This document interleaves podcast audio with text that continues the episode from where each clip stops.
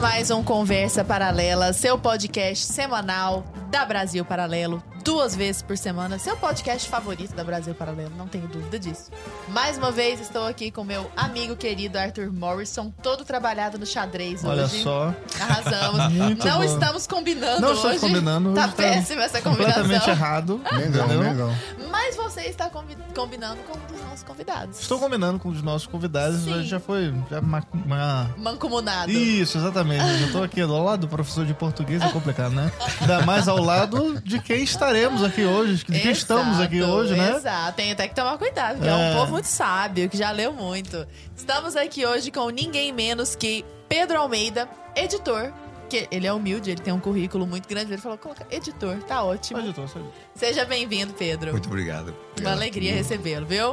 Um prazer estar aqui com vocês e falando aqui. Um prestígio falar com essa audiência. Prazer todo nosso.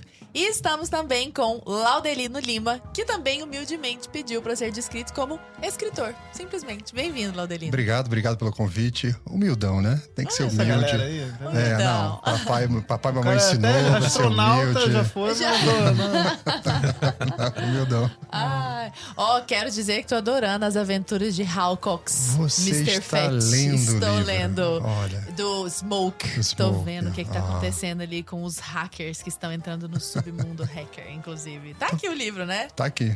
Ai, Submundo coisa boa. Hacker. Deixa eu mostrar Ó, aqui deixa, pro eu- deixa o pessoal. Arthur mostrar aqui pro pessoal.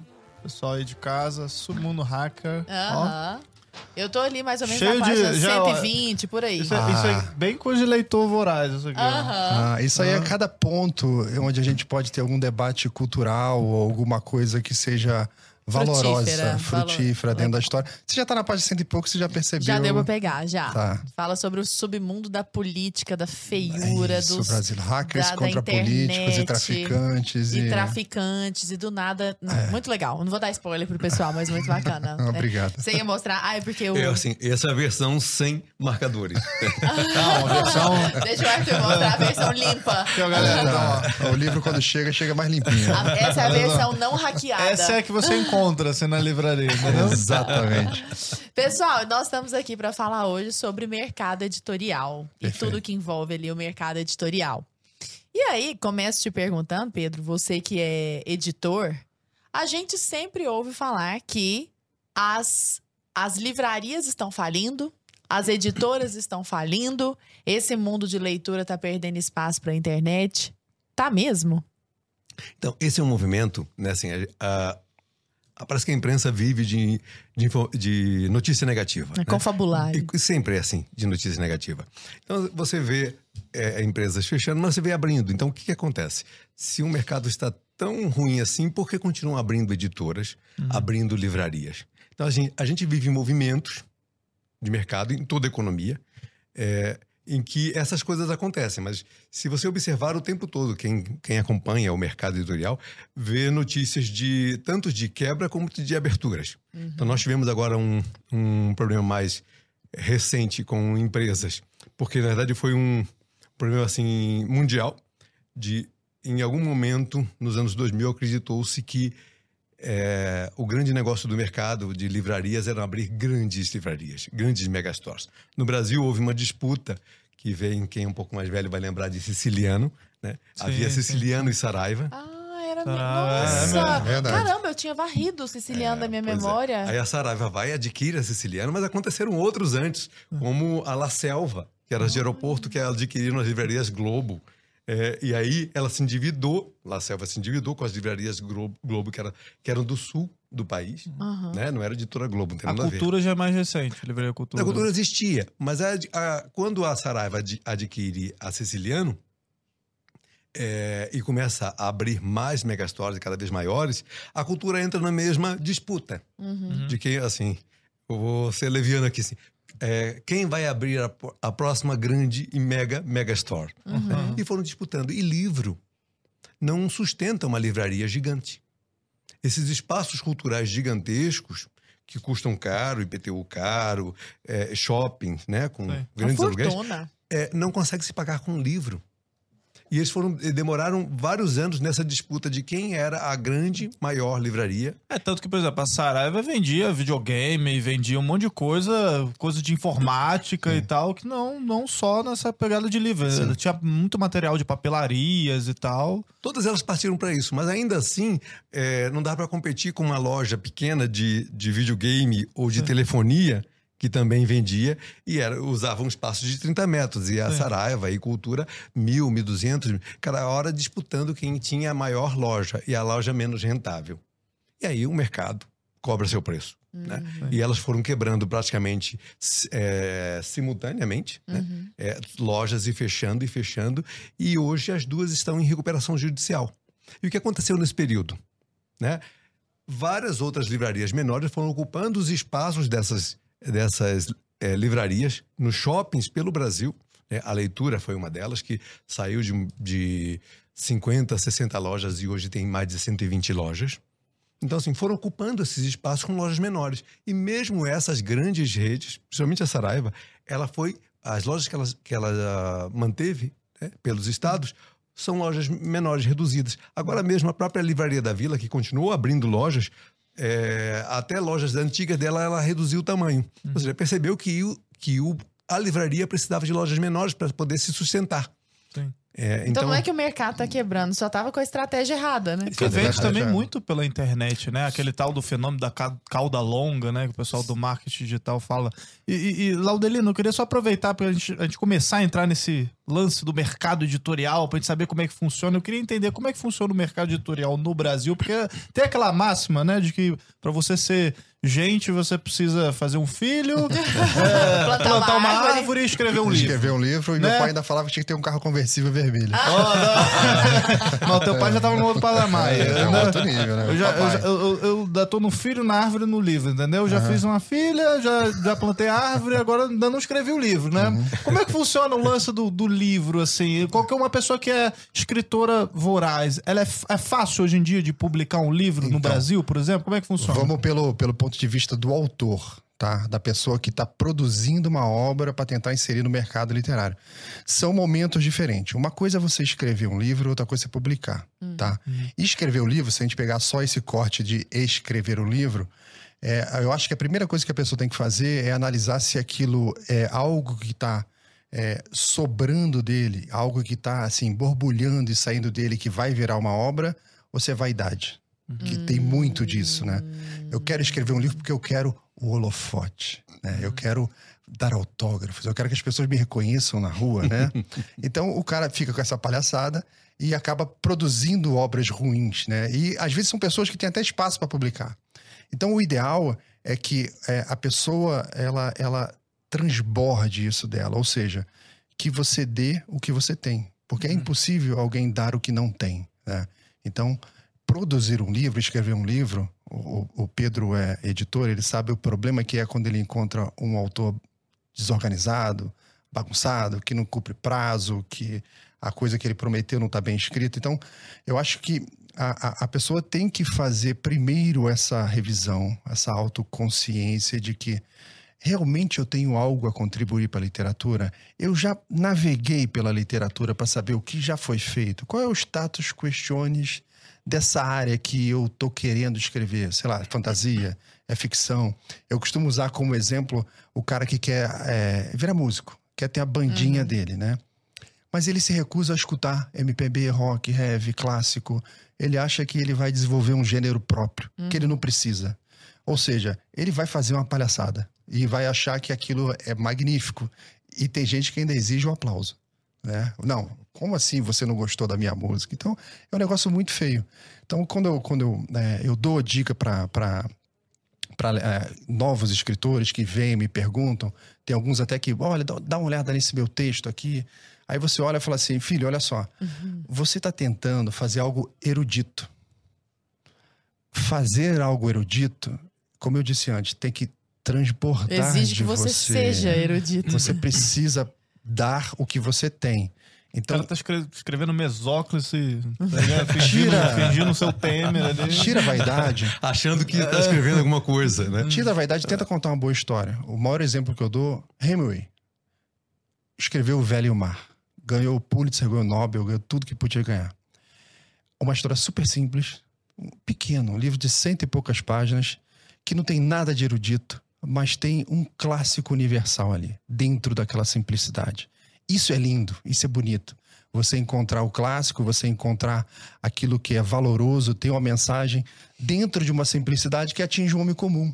Uhum. O homem comum consegue ler aquela obra.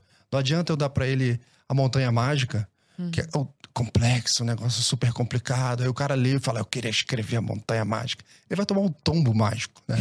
Vai cair lá de cima da montanha sem paraquedas. Thomas né? Mann chora.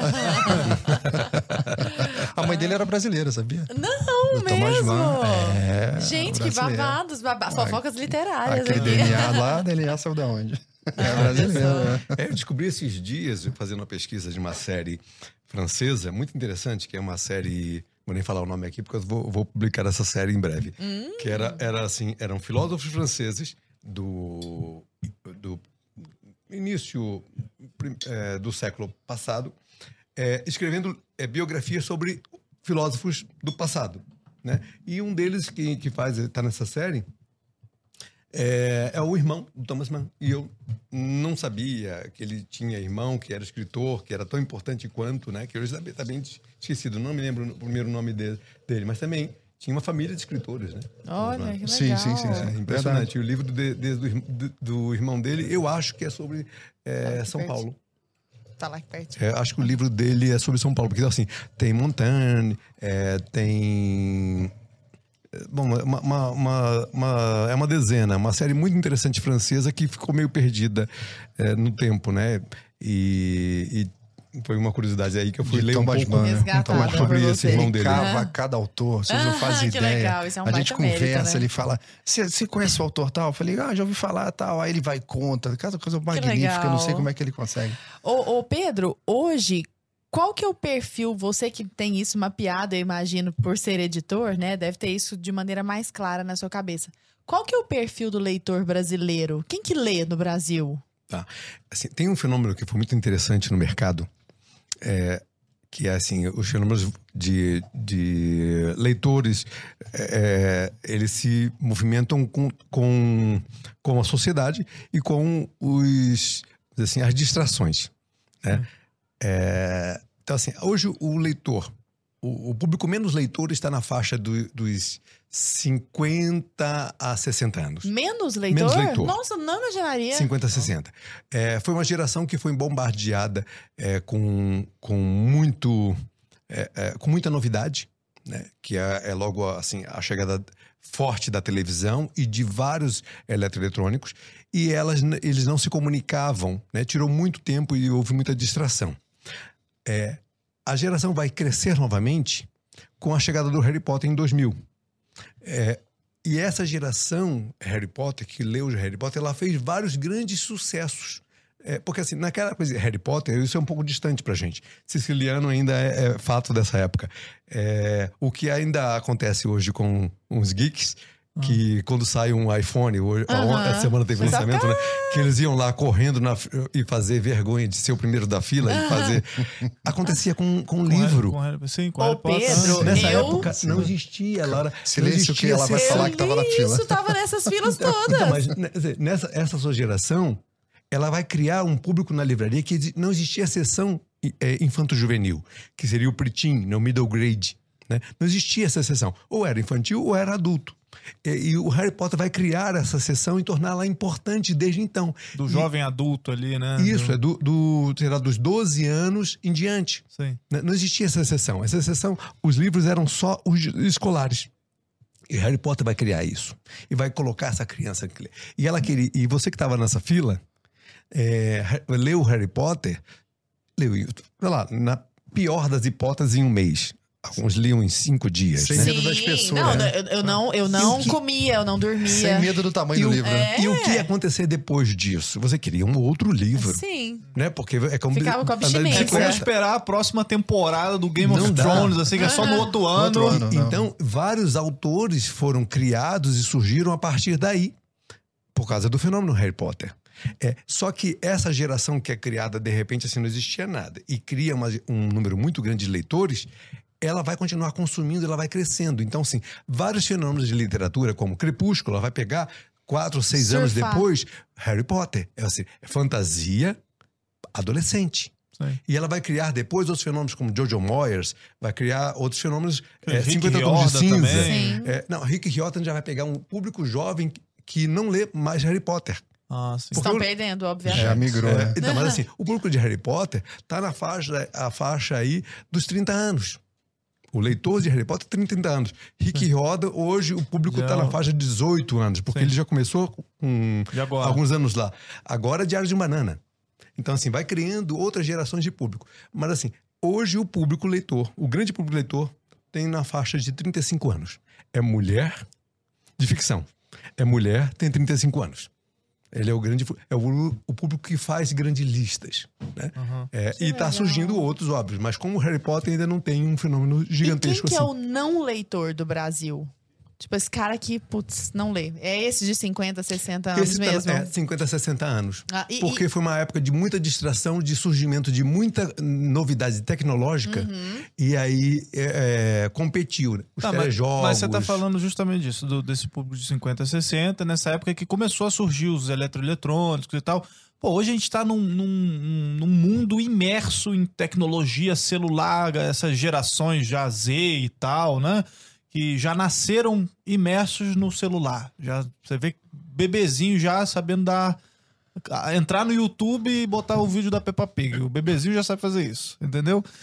Isso prejudica ou melhora a questão da leitura? Porque você tem um Kindle, por exemplo. Tem gente que prefere ler no Kindle. Eu não consigo. Eu sou do, do papel Também não mesmo. Eu Eu vou não, não consigo. você aqui. Eu não consigo. Então, por favor, não vamos falar de número, vamos falar dessas coisas, mas como é que funciona essa questão do. Realmente, se, se as redes sociais e, e a internet, os celulares, eles prejudicam a leitura? O que, que a gente pode falar sobre isso aí? Assim, é, é óbvio que a gente está lendo mais hoje. Muito mais. Tem mais opções também. Mais. Só que a gente lê mensagens. Isso não é livro. Né? A gente lê muita mensagem, muita notícia. Uhum. É, então, assim. É, É, Então- acho que tá na rede social lendo um monte de coisa, E mas não tá lendo livro. Não tá lendo. Não tá lendo nada que tenha um início, meio e fim, né? Não tem nenhuma, às vezes, uma, uma elaboração é, de escrita. Mínima.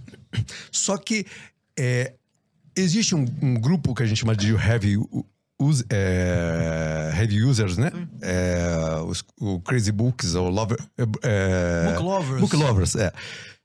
Que lê bastante. Sim. né? Então, esse público acaba melhorando o índice de leitura no Brasil, mas ainda é muito pequeno. É, eu vi uma pesquisa em 2014 2015, com dados de 2014, dizendo que o Brasil tinha 3 milhões de leitores recorrentes.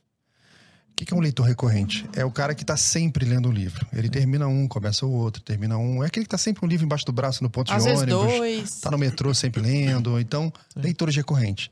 Nosso mercado, 210 milhões de habitantes, 3 milhões de leitores recorrentes. Mercado americano, 86 milhões de leitores recorrentes. O quê? Então, com 300 milhões de habitantes, a proporção é muito grande, que mostra um pouco também do vigor do mercado americano, que é quando você vê números, né? Sim. É muito grande, essa diferença é, porque muito aqui grande. falam que, sei lá, um brasileiro médio lê dois livros por ano. Sim, Quando nem isso, às vezes, né? é, isso é verdade. Então, esse, é um, esse é, um, é um problema grande, porque se você for olhar de uma maneira mais macro, é, as editoras elas acabam sempre bri- brigando pelo mesmo público desses leitores recorrentes. Os outros são esporádicos, ele não vai fazer tanta diferença. Pode surgir, surgir um best-seller ou não que vai, injeta mais pessoas nesse grupo tal. Aí, a- às vezes, ela pode mudar de, de, de faixa etária e começar a entrar nesse outro que o Pedro acabou de comentar. Então, é, você vê que o, o- é um problema a ser resolvido, né? Como que a gente aumenta a nossa base de leitores reais, leitores verdadeiros Como? de livros, O né? que, que você Como? sugere? Bom, você tem que atuar, minha visão, desde a base, desde a formação. Eu tive um, um exemplo péssimo na minha escola. É, eu estava lá com meus, sei lá, 12, 13 anos, você começa a ter aula de literatura. É, você vai ver aquela grade das matérias do ano seguinte, né? Aí você fala, puxa, ano que vem vai ter literatura, vai ter física, o que, que é isso? Né? Aí literatura. Primeira aula me entregam a Marina Marina do Coni. Eu lia Conan, né? Cabeças voando. Menino, jogava futebol, brigava na rua. Aí me vem um tema lá de social, da Marinha, da menina, com o pai, não sei o quê. péssimo aquilo. A gente odiava. Ainda tinha que ler forçado pra fazer uma redação, obrigado, com nota, punição, tal. O que, que você fazia com o livro? Na época que não tinha nem o resumo na internet. É, quero Olha, distância. você podia falar isso aqui. Não tinha, é verdade. É, o pessoal não pode saber que tem resumo. É, então, é, o livro virou algo desagradável na minha infância. Eu Sim. fui descobrir o livro muitos anos depois com um tio que começava a perceber é, o que eu gostava e ele falava assim: Vou te contar uma história. Aí eu contava a história, eu ficava lá vidrado. Aí ele falou: Sabe onde é que eu ouvi essa história? Nesse livro aqui. Tem outras. E aí, vai? Aí eu ia embora. O meu pai tinha uma outra que bacana. estratégia. Legal, hein? A estratégia do meu pai era assim: ele falava, ó, tem esse livro aqui, ó, fantástico. Te dou 100 reais se você ler esse livro. Porra, essa é uma boa estratégia. Aí, criança. Uma campanha garoto, motivacional. Eu tô, tô preocupado em jogar bola, soltar pipa, ir pra rua, porra. Aí, o que, que eu fazia? Chegando o prazo, né? Eu acelerava, ia lá na frente e tal, tentava ver o resumo. Que Safado. Lia o último capítulo pra o saber último o- e falar, chupeta. Agora, papai, 100 reais tá aqui na bo- bolso. Aí, pai, já li. Aí ele falou, ah, já leu? Oh. Que legal, né? É, me conta a história. Eu contava tal. Ele, cara de pau. Aí eu ficava assim, com a brocha na mão ali, assim, cara de pau, por quê, pai? Abre na página Tava lá a nota. 198. A, a nota tava lá dentro. Meu Que pai Deus. maravilhoso. Aí eu olhava assim, aí Meu a Deus, escrita o plot assim, twist da men- mentiroso. Aí você, ai, É igual que tu vai ler, sei lá, vai ler pra fazer a prova, assim, né? É, Dom Quixote, né? Aí, pô, e aí? Não estudou pra prova, chegou pro aluninho ali, vem, me conta Dom Quixote aí em cinco minutos. Ah, não, ele foi um fidalgo, bababá, não sei o quê. Aí, pô, na, na prova, quem Foi um foi. Sancho Panza? Aí você, pô, tem que ler esse livro também, pô. Mas piorou. Assim, é, o- o papai, papai era músico, violinista, é, é, ele era sensacional. E o requinte era. Teve a próxima fase, né? Eu fiquei de castigo, fiquei sem um videogame. Aí ele, ó, Merecido. outro livro pra você ler. Agora eu te dou 200 reais. Eu, cara, agora vai, né? Pô. Agora vai. Aí tu já procurando página Aí, por cara, não, página. o livro assim. E eu torcendo, divina Nada. comédia, divina comédia, divina comédia. Aí, eu, mesma coisa. Pai, terminei e tal. Ele falou assim: você não tem vergonha na cara, não, né? Tra- Antes de eu te mostrar, traz o controle do videogame aí. Aí já perdi o videogame eu lá com aquela cabeça baixa, né? Aí ele abriu lá, na, numa determinada página estava escrito a lápis. O, li- o dinheiro está na estante dentro do livro tal. Mas Escrito enorme na aprende. página. Não aprende. Aí o terceiro eu tive que ler. Aí o terceiro você leu. Mas o terceiro não A tinha nada em lugar tive nenhum. Cara, Ah, não. maravilhoso esse, esse método. Tratamento de choque da, da, da lei de literatura. Assim. Tratamento Vai ter que encontrar outro, né? Porque É. agora ele já revelou. Agora já revelei. Ah. Eu não sei se as crianças vão assistir, né? Mas para os pais, Mas os pa- pais que estão assistindo. fica a dica, fica a dica. Mas você, inclusive, Laudelino, nessa de perceber que o estímulo à leitura das crianças não é tão bom, você decidiu agir, né? Agir, escrevi. Dá para que o meu amigo Olha aqui, o, só. o homem da câmera o ali, livro né? da sorte, pessoal. O, é, verdade. O livro da sorte, ele é um livro virtuoso para crianças, tá? Ele é um livro que conta a história de uma menina que morava numa comunidade, beira de estrada. Existe o porquê disso aí, tem, tem um fundo real, tá? É, e ela assiste um acidente de caminhão. E a comunidade vai lá para socorrer a- a- a- o caminhoneiro e tal. E o que, que o pessoal faz nas comunidades? Saqueia. vai saquear a carga. Só que quando eles chegam lá, a carga era de livros. Hum. E ninguém saqueia livro. Já tive experiência no mercado editorial. A gente vê isso, inclusive, tem uns vídeos já, já na internet de, sei lá, quando caiu algumas cargas. Teve um caso, né? essa, Teve- é, teve agora casos em já, teve julho, um caso junho ou julho. Aqui em São Paulo. Aqui em São Paulo, né? É. É o incrível. caminhão tombou Assim, com a carga e a comunidade. é profeta. Profeta. E de fato, né? Olha só. Aí o que acontece na história? O caminhoneiro dá pra Aninha, que é a personagem principal, um livro de presente. Ela leva o livro pra casa e ela se propõe a ler a história para as bonecas. Então ela faz aquela meia-lua de boneca, começa a ler a história para as bonecas. Ela vai para a escola, no outro dia ela volta, continua a leitura, vai, volta a leitura. E por ela ter criado esse hábito, esse desafio que ela se impôs de ler a história para as bonecas, ela começa a melhorar a leitura dela. Ela começa a melhorar a compreensão textual, né? Começa a melhorar vocabulário. E ela termina o livro, chega na escola, tenta contar pros amiguinhos, ninguém dá muita bola para ela, e uma professora escuta ela falando sobre o acidente, o livro, a aventura que ela conheceu, que ela riu, que ela chorou, que ela achou um barato, esse amigo novo que é o livro. Aí a professora fala para ela: Aninha, você já foi na biblioteca da escola? Ela nunca tinha ido. Aí a professora leva ela para conhecer a biblioteca da escola. Quando ela chega lá, ela se encanta, porque se um exemplar daquele um livro, de aquele universo de aventuras, imagine o que tem numa biblioteca. Legal. E ela conhece lá dentro a bibliotecária, que é a pessoa mais solitária da escola. As- As crianças se formam e não sabem o nome da bibliotecária.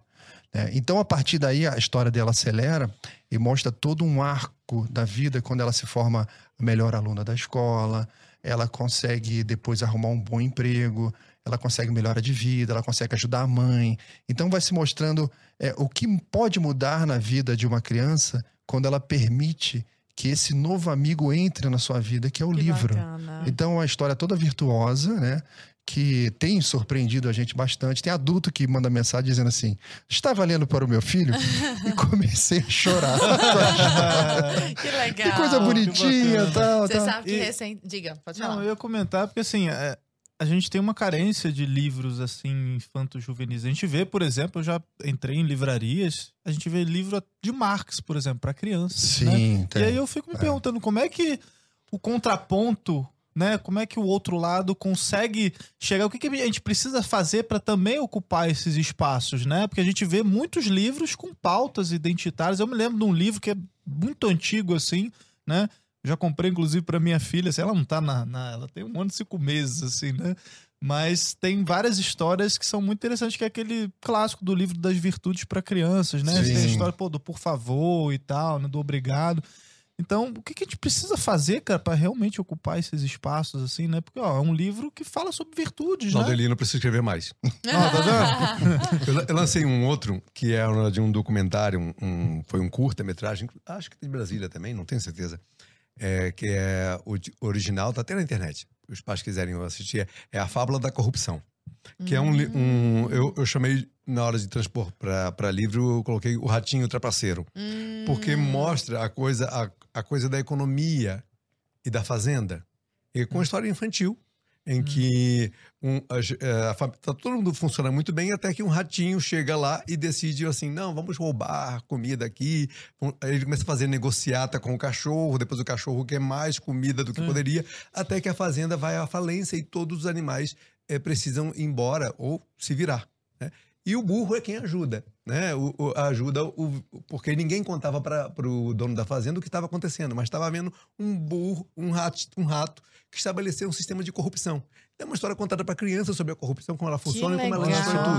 né? Um pano de fundo bem. E foi um, um- um curta que, que ganhou um prêmio da, do Ministério Público e eu falei assim, vou transformar isso num livro. Né? Uhum. Mas assim, há pouquíssima coisa disso. Pois é, tem Sim. muito espaço para isso. Quem estiver ouvindo a gente agora e tiver ideias interessantes para escrever livros de criança, tem espaço. Tem então, né? espaço, tem espaço para isso nas toda hora. editoras. Acho que eu estava no, no CPEC de Campinas e tinha a mãe de uma da Júlia, que é uma, uma blogueira eh, lá do Rio, Ah, sim, sim. eh, Júlia Castro. É, que aí ela está escrevendo um livro para criança sobre, sobre a questão de menino e menina, livros né, contando o que, que há diferenças, né? Então, seja, há espaço para já vai essas ser coisas. cancelado, só pelo, pelo temática aí. Há, há espaço. Não, mas eu falei para ela assim: procure uma, uma editora que, que, que perceba isso, escolas que percebam isso, porque são Sim. livros muito mais educativos, né? Não são livros assim de livraria. Aham. Existem essas diferenças assim que só a gente do mercado entende. Mas que precisa é, acontecer, né? Porque é isso, você falou aí, é, existe Max para crianças. Para- é, sempre lembro daquela coisa da, da- do gato vegano.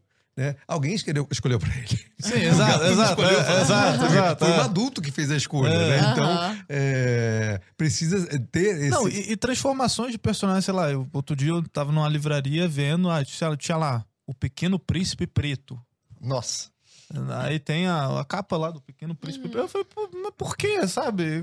Por que, que precisa alterar a história ali? Por que, que sabe? Por que precisa pegar o mesmo elemento? A gente volta o naquele. Tem que criar, tem que criar, né? Assim, é como acontece com super-heróis, né? Tem que criar. Exato. Exato. Criar Volta, histórias. volta naquela é, com- questão que a gente fala da, novas no, na histórias. arte. E né? não substituir. Exato. E não, e não tomar o lugar, usurpar essas coisas todas. né? Aliás, ô Pedro e Laudelina, acho que os dois podem falar muito bem sobre isso. É, hoje a gente vive um período, acho eu ia falar principalmente no Brasil, mas não sei, é porque o Brasil eu observo mais, né? Que é um fenômeno de uma produção de uma literatura engajada, assim, uma literatura Militante. militante. Não é de hoje. Não é de hoje? Não é de hoje. Como que você vê esse, esse, esse Eu- fenômeno, Eu, assim? assim, eu sou editor há, há quase 30 anos, então, assim, conversando muito com outros editores, inclusive editores mais, mais velhos é, é, do que eu no passado, é, desenvolvi uma teoria própria sobre isso. Rapidão, antes de apresentar sua teoria, só explica pro pessoal como que seria essa literatura, só pra quem não entendeu Ah, muito eu bem. engajado, assim. Aquela literatura que, na verdade, ela, ela é muito mais. É, é, a gente chama de literatura de proposta. Hum, Então, é, é um pouco de. Quem estudou um pouco literatura vai lembrar de- do, do romance de tese que havia no início do século passado, que ele tentava sempre provar alguma tese do autor.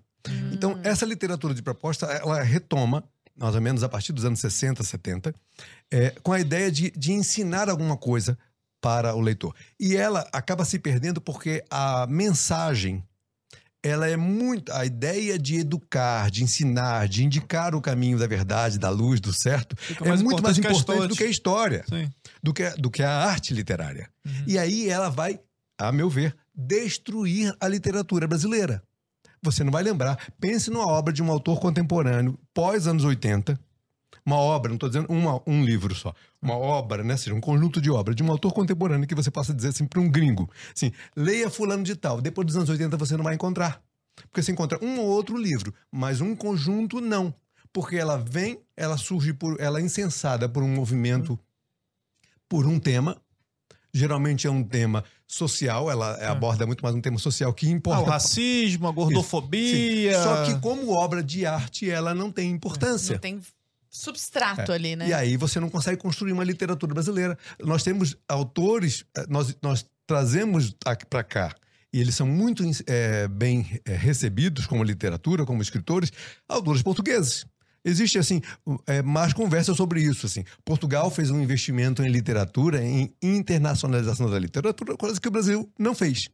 Portugal, um país pequeno, ele financiou a exportação da sua literatura para o mundo né? porque ela entendeu isso como importante. O Brasil nunca fez nada parecido com isso, a não ser mandando para o exterior autores é, ou pouco importantes ou alinhados politicamente com os governos da, da sua época. Uhum. Então, assim, nós temos um problema é, grave nisso, que é aí a tal da literatura de proposta. Você vai ver, é, ano, entra ano, sai ano, é, um autor surge, um, dois anos depois, ele desaparece. Uhum. Desaparece. Ou seja, longe de ser um clássico, Porque né? ele não era importante o suficiente. É, Elevaram ele por causa da A mensagem. gente vê isso no cinema também, né, Pedro? Por exemplo, todo filme nacional parece que tem que ser, ah, sei lá, ou é cangaço, ou é na favela, ou tem um problema so- social absurdo. É é sempre.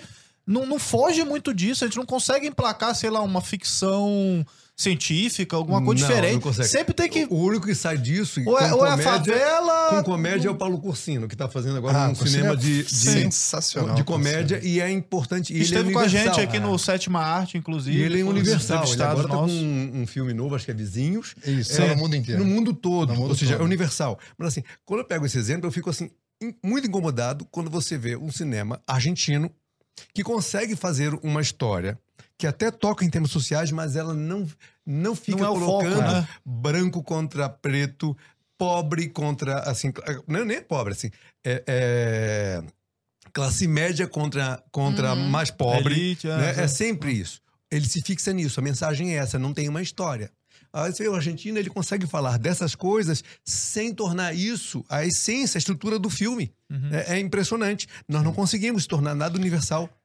E Nós esse- estamos sempre assim chorando pro mundo, assim, Aham. cuidem das nossas mazelas, porque nós não somos capazes. A mazela é maior que os personagens, né? E esse fenômeno que o o Pedro está descrevendo, ele tem uma consequência que é gravíssima, não só para o mercado de mídia, filmes como literário, que é, é, eles por ser impulsionado, esse tema, esse autor, esse livro, impulsionado de uma maneira falsa, é, o leitor comum tem contato com a obra. Ele comprou aquela obra, ele levou para casa para ler e viu que era uma porcaria. Ele não compra o segundo livro. Sim. Você estraga a formação de novos leitores por causa da- do contato com a obra ruim. Uhum. É, então, ele vai ler aquilo, vai ter contato com aquilo, não termina o livro, não consegue avançar. E às vezes o cara fica até incomodado, fala, cara, será que o problema sou eu? Uhum. Porque todo Porque mundo não tá tem falando prazer isso na aí. leitura, né? Não É. tem nenhum prazer na leitura. Ele Só para o abandona. pessoal entender o tanto que é grave isso que a gente está falando e a dimensão. Ontem a gente estava trocando mensagem, né? E eu falei assim, Laudelina, eu tô aqui pesquisando esse negócio de literatura Primeira de busca. proposta. Primeira busca que eu achei, eu achei um artigo sério de uma pessoa que tem for- formação pela- por uma federal, especialização, pós-doutorado, blá, blá, blá, blá, blá. Falando assim, ó. A literatura na matriz curricular, no atual modelo brasileiro de educação, precisa contemplar a dupla função de formar o leitor literário e o cidadão crítico e receptivo. Sempre essa, do senso e, crítico. Sempre. E receptivo às mudanças sociais e às diferenças de gênero. Diante disso, surge a singular necessidade de abordagem do feminismo na educação básica, a fim de disseminar a ideia de desconstrução de preconceitos pré-estabelecidos com relação à mulher na sociedade patriarcal. Ou seja, tem uma agenda. Eu não sei por onde começar. Tem Tá uma matriz, aqui. né? Vou continuar, até uma eu vou coceira, continuar assim, a né? tortura. Bota mais assim, café por meio mim. da pesquisa, por meio da pesquisa bibliográfica e interventiva, este trabalho tem o objetivo de apresentar às comunidades acadêmica e educacional abordagens metodológicas e literárias que oportunizem a relação literatura e leitor, destacando a temática do empoderamento feminino para o trabalho docente que fomente a formação de Meu leitor Deus literário. Meu Então, quer Deus dizer, céu. tem um tema pré-estabelecido, né? Sim, e, assim, você olha a descrição, né, do Tem que, que tanta acha. desgraça no Nossa. meio dessa, dessa conversa, assim, que não, não, não sei por onde começar, né? É, Posso começar pelo café? pode. Ó, Lara, você já pode casar, viu? Porque o cara tá muito Tá bom isso aí. Amor, arrasei no café. Eu fui, eu fui curador do, do Prêmio Jabuti por dois anos, é o prêmio de literatura mais importante da, da- das Américas. da Conta um América- pouquinho essa experiência. É, sua. então, foi, foi uma coisa muito interessante, porque eu, eu comecei a observar, e aí eu primeiro fui pertencente a membro do conselho e depois presidente do conselho curador. E uma das coisas que eu percebi, que era muito clara, e está aí na raiz disso que você está, acabou de mostrar e ler, é o seguinte. Mesmo pra, para a literatura infantil e juvenil, a tentativa de tornar o leitor um crítico antes dele ser leitor. Isso é uma, é uma desgraça que a gente faz com as crianças. Essa é a base do construtivismo. Essa é uma desgraça, porque eu, eu fui entender isso com uma autora que eu pu- pu- publiquei, uma obra sobre Clarice Lispector. Eu fiz uma coleção chamada Paramar, e aí eu comecei com Clarice, depois com Graciliano e com especialistas nesses autores. E eu conversei bastante com ela, especialista em Clarice, tem vários livros. E ela, eu perguntei para ela assim, de onde vem isso? E ela falou, olha, o mais ou menos, né, simplificando, o pós-modernismo veio com umas ideias muito interessantes de, de cuidar da individualidade. Mas quando ele entra na literatura, ele entra é, torna- querendo tornar o leitor um crítico e é, se prendendo a aspectos é, muito exteriores à história e à, e à beleza da obra e da arte.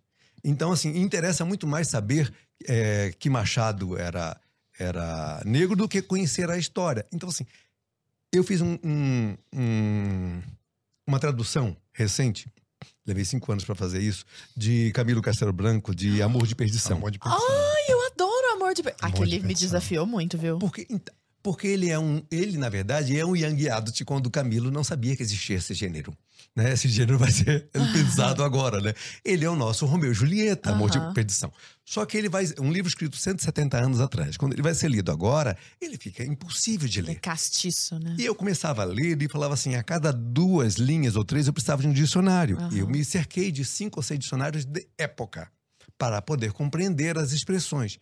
Descobri, inclusive, que algumas expressões elas eh, mudaram o sentido para o inverso. Então, assim, você não consegue eh, ler uma obra, fazer um adolescente ler uma obra, se ele tem que recolher, recorrer o tempo todo ao dicionário. Mas o que eu observei fazendo esse trabalho era que a gente é, fala assim, putz, eu vou receber muita crítica se eu estou aqui mudando vocabulário e expressões e colocando coisas atuais. Uhum. Mas o que faz um tradutor de uma obra? Se eu pego uma obra do século XV, eu vou traduzir hoje, eu vou traduzir com o vocabulário de hoje, mas por que a gente não pode fazer isso com o português? uhum. Isso é um preciosismo que os, os doentes, donos da língua, eh, críticos literários, odeiam quando você faz isso. E eu me preocupei com isso, óbvio. Aí eu fui olhar eh, o que, que eu estava mudando. E eu fui olhar todas as citações de obras de literatura nos vestibulares, que seriam o problema. E todas elas estavam se prendendo a aspectos que não tinham nada a ver com a história. A pessoa não precisava nem ler a história, precisava saber qual era a época, qual era o período, qual era o drama social ou, ou da época. Ou seja, o que o cara quis dizer não interessava. Não Nada. interessava. E aí a gente está sempre ensinando o- as pessoas, os jovens, a detestarem. Porque eles só precisam ler um resumo social estabelecido por uma professora como essa para fazer uma prova de vestibular. Ele não precisa entrar na história. Eu uso muito exemplo, quando eu dava muita aula para novos editores, eu dava muito exemplo de um trechinho do Capitão Fantástico, ah, o filme. Uhum. Porque o pai ensina, é, mostra para a filha, aparece com um livro lá, acho que é Lolita, e ela leu sem que estivesse na idade dele. E ela pergunta assim: o que, que você achou de Lolita? Ele falou assim: ah, sei lá, ela usou uma expressão assim, interessante. Falei assim, não, interessante não é, É. uma questão. Ele pede E detalhe. aí ele vai perguntar. E aí ela tem que entender, não fazer o golpe que o Laudelino deu, tentou fazer no pai dele. Ele vai tentar explicar o que, ele, o que ela realmente entendeu. E isso não tem nas aulas, não tem nas provas de literatura. Vai querer dizer qual, ver qual é o ano, qual é a questão social que está ali, a briga entre, entre classes sociais eh, da época, entre a burguesia, e, e vai, vai falar casa de pensão quando fala essas coisas. Então, são sempre esses dramas sociais que não têm a ver com a história. Então, a gente ensina o leitor a não gostar da história, nem precisar ler inteira para fazer prova. Só tem que fazer uma crítica social. É. Então a gente ensina, tá sempre querendo que a pessoa seja um crítico antes de ser um leitor. E aí nós voltamos àquela questão assim: qual é o nosso problema? Nós precisamos abrir a base de leitores, mas não com esse tipo de comportamento da universidade, Exatamente. da academia, que fica os grandes. É, da minha experiência como curador do Prêmio Jabuti, eu descobri que os piores críticos é, de livro são os acadêmicos. Hum. São os piores porque eles falam para eles mesmos. Isso a gente entra exatamente, Pedro, num, num outro aspecto, porque a gente está falando, né, de toda essa questão de, do- de ser crítico social, de tudo isso que é das narrativas que são impostas, né, principalmente em sala de aula. E agora eu queria puxar a bola para um outro termo que vocês também utilizam, que é essa tal da erudição, né, a cultura da erudição. Isso é- já é o outro lado, né? Sim. Também. Explica um pouquinho pra gente o que que é essa tal dessa cultura da erudição e por que que isso também é ruim Sim. pra leitura. Remete àquela primeira frase minha aqui na entrevista, que é um fetiche, que é uma vaidade, né? Que a, a pessoa quer demonstrar uma cultura que às vezes não tem, né? Quem tem, isso flui naturalmente da pessoa. E ela não precisa fazer força para mostrar que ela sabe fazer aquilo. É como se fosse um jogador de futebol. Uhum. Ele não precisa. é, você vê que o cara, quando não sabe driblar, ele pisa na bola, atrapalha, né? O Romário falava: o cara não sabe jogar, a bola atrapalha. Né? Então, quem tem a erudição, ela vai fluir muito naturalmente, como você vai ver que quem não tem, tá macaqueando. Né? Então, como o Pedro falou, esse problema da, da academia, como é, a Lara comentou sobre aquela matéria que ela achou, são pessoas que estão criando é, uma não literatura. Que ela fala, eu quero o, o- o crítico literário, eu quero o cara que trate de, um- de uma literatura social. Eu tenho um amigo, o Bratanhório, né, que é até um dos fundadores da IBMEC, lá, é economista, ele fala, cara, você já viu falar de contabilidade social? Eu falei, já. É não contabilidade. Botou o nome social, você inverte o anterior. É, vezes, vezes menos um. Então, a literatura social é a não literatura. É tipo ressignificando a palavra. É. Quando eu uso a palavra ressignificar, eu já tremo. Certo. Porque assim, Aham. quer dizer que não é o sentido O que que ele tá fazendo? Exatamente. Ele pega a literatura como Agora eles botam e social e tudo também, né? Ele pega a literatura como se fosse um papel de embrulho. E ele pega a causa, coloca ali dentro, embrulha e entrega pra você. O que, que você faz com o embrulho, com aquele papel de presente? Você joga fora. Você joga fora. Então, o que é o relevante, que é a literatura, que deveria ser o conteúdo e não a embalagem, né? Então, o que, que o pessoal tá fazendo hoje? Ele joga a banana fora e come a casca. Isso é a literatura social. E todo mundo reclamando que a banana é um negócio azedo, que é ruim de mastigar. Sim. E a gente falando para as crianças, né? Banana é muito bom. Aí as crianças falam, mas eu comi lá com a professora e eu não gostei do sabor. Aí quando você vai ver de perto, eles estão comendo casca. Você que está errado. Você que está errado porque não gostou. E nesse momento ele já é um cidadão crítico, né? um Porque ele já crítico. passou pela lavagem cerebral, ele vai falar que você Desde tá que não critique a professora. Exato. né? É desse jeito, né, Laudelino? Exatamente Pois é, mas e jeito. essa questão da erudição, que é o oposto, que o Arthur É. estava comentando? O- a a eru- erudição extrema e forçada. É, a extrema e forçada, como qualquer tema forçado, né? É, eu acho que o segredo da vida é o caminho do meio. Uma virtude. né? Né? O que você tem que seguir naturalmente dentro das suas capacidades, das suas virtudes, do que você consegue, você é apto a fazer. Então, quando você encontra um erudito, como nós encontramos o professor Olavo de Carvalho, né, que você vê que aquilo flui tão naturalmente dele que ele é erudito até para falar palavrão. Uhum. Né? É natural dele, né? E Ele quando... xinga você sem você saber que ele tá te xingando. Sim, como aconteceu com o. Não sei se souberam desse caso do poe- poeta e ateu. Não. Ele tinha um grande crítico que metia o pau nele, que era o, o poeta e ateu, né? E o Olavo olhava e falava assim: "Não- vocês não, não deem bola pro. Ele chamava ele de punheteu, poeta e ateu, misturava tal. E ele. é, é, e o cara tinha essa pose de erudito. Tinha, sabe? Era poeta e ateu, não sei o quê. E ficava lá, e o Olavo olhava e falava: Meu Deus, o cara é patético. O cara, de tanto ser esculachado pelo Olavo, quando o Olavo morreu, ele fez um vídeo depoimento dizendo como que a vida dele mudou a partir da bronca que ele levou do Olavo, Olha só. da humilhação pública. E que ele começou a fazer essa reanálise da própria postura dele e viu quão patético ele era. E ele fez o quê? Zerou o jogo. Foi lá pra trás pra começar tudo de novo e acabou descobrindo o eu dele. Nossa, esse foi corajoso. Foi. É Toma- essa Hoje em dia- Justamente. E é admirável não- porque reconhecer isso é coragem. É. Querer mudar é coragem. E sem se preocupar com o entorno, né? Que a gente vê hoje muito nessa cultura de, de cancelamento, né? É. Onde você precisa, sempre no cancelamento, você precisa ter como agente um cara ali extremamente covarde, que recebe o mínimo de pressão e ele aceita aquilo e, e sai cancelando o alvo, né? E, e- as pessoas estão destruindo vidas hoje com esse negócio de cancelamento, né? Uhum. Eu estava até conversando com o Pedro antes de entrar aqui é, sobre. é, são, lembra aqueles filmes que a gente via de Idade Média, onde você encontra aquela aldeã histérica que tem uma briga com a vizinha Uhum. e ela já pede para queimar a pessoa na fogueira? Sim. São essas pessoas das redes sociais hoje, são a- aldeãs histéricas. Pedindo ah, o, o- a- que queime a pessoa na fogueira, para chamar. A Inquisição ainda Mas tinha um fala que é da processo. paz e do amor. É a galerinha Não, não, da paz não, do é- amor, aí é a fogueira da do bem. empatia. A É a fogueira do fogueira bem. do bem. A cremação do bem. né? Exatamente. É, então, Mas, mas essa, essa questão que você, citou aí, é, da erudição, lembrou muito um. Assim, como o Arthur gosta de dados, né? É, eu penso no. é, um, um dado bem importante desse, desse mercado, já falei isso em artigos, é assim: é, a gente, por exemplo, vamos entrar no, no tema da ficção, né? A gente vende uma, uma ficção comercial, é, ou seja, de entretenimento, é, um brasileiro para cada cinco estrangeiros desconhecidos.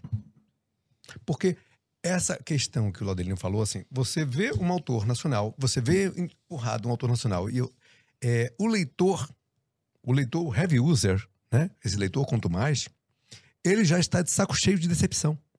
De tanta gente empurrando um autor que, assim, incensando, incensando, incensando, e você vê que ele de- é, não era aquilo tudo, foi só empurrado Uhum. por uma questão externa à qualidade da obra dele Literatura de proposta. proposta.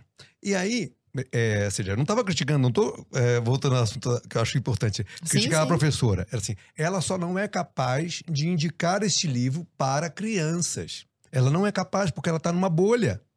Ela está numa bolha. Então, eu não recomendo é, este profissional super acadêmico, especialista em literatura, para indicar livros para crianças e adolescentes, porque ele não é capaz de entrar nesse universo, ele está numa bolha acadêmica. Ele pode continuar é, produzindo diversos es- estudos e trabalhos acadêmicos, mas ele não é capaz de indicar. Uhum. É, é, e, e- e esse problema que eu estou, que eu estou citando é de vender. Um, é porque o, o leitor já tentou tantas vezes o autor nacional Exato. que ele vai precisar de muito convencimento para poder Sim. publicar. Eu publico muitos autores nacionais, mas as- eles sofrem disso. E eu falo para eles: olha, vocês têm que desbravar. Eu estou desbravando como editor e vocês têm que desbravar como autor. Porque eu vou te falar, eu tô sempre lendo alguma coisa. Eu acho, assim, eu não vou me colocar como, nossa, a intelectualidade, mas eu tô nesses heavy user, sempre emendando um livro no outro.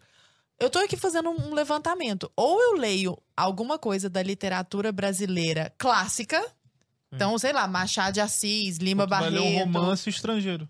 Ou eu vou ler alguma coisa estrangeira. Exatamente. Eu tô aqui pensando dos autores atuais. Agora eu tô fazendo uma análise. Recentemente me perguntaram. Exato. Agora eu tô lendo do Laudelino. Exato. Agora eu tô lendo sobre o mundo hacker. Mas quer dizer, eu não me lembro a última vez que eu fiz isso. É um de Sim. pegar É. um autor moter. Eu me O- lembro o, do Eduardo. também. Pois é, o Eduardo Spor acabou de lançar o. o São Jorge. o- a biografia, o romance biográfico de São Jorge, né? Isso é uma coisa que eu tô louca pra ler. Falei, pô, que legal ver um cara brasileiro fazendo um romance biográfico. E ele escreve bem, né? E assim, Sim. é um cara. é, Ele tá interessado naquilo. Pô, até acende na gente uma chama de Ele esperança se ali. preparou como escritor, né? É uma outra questão, né? Ele se preparou como escritor para lançar. Então, se já Ele lançou... não tá aí, engajado já numa um proposta lastro, ali. É, já tem um lastro de, de coisa. Ele não tá querendo passar mensagem, né? Uhum. E eu, não- eu não tô nenhum, nada contra uma, um passar a mensagem, mas que ela não seja a estrutura da obra, Sim. né? Uhum. É, que ela abdique de tudo, né? Ou seja, não fique envolvido nem na, na chatice da erudição que o Lauderino está contando, porque quando a pessoa quer, quer expor uma erudição, ou ela só quer agradar os pares, os críticos literários, Uhum. que não vão consumir livro, e não os leitores. Eu acho que sempre esconder uma, uma falta de assunto. Olha só. Né? É, a erudição sempre está ali para esconder alguma coisa, né? É, um, um- um tema em si. Eu, quando dei muito é, curso para editores, uma frase que eu usava né, para meus alunos era assim: você consegue, você consegue, editores, né, Uhum. salvar uma ideia boa, mal realizada, mal escrita, que precisa de alguns ajustes de, de, de timing, de, de, de, de revisão, de edição de texto. Agora, uma, uma ideia ruim, super bem realizada, não tem salvação. Então, é morna, é uma ideia morna, fraca, é chata, né? É boring, total. né? Ninguém Uhum. consegue. ah, Não dá pra- não dá para salvar essa ideia.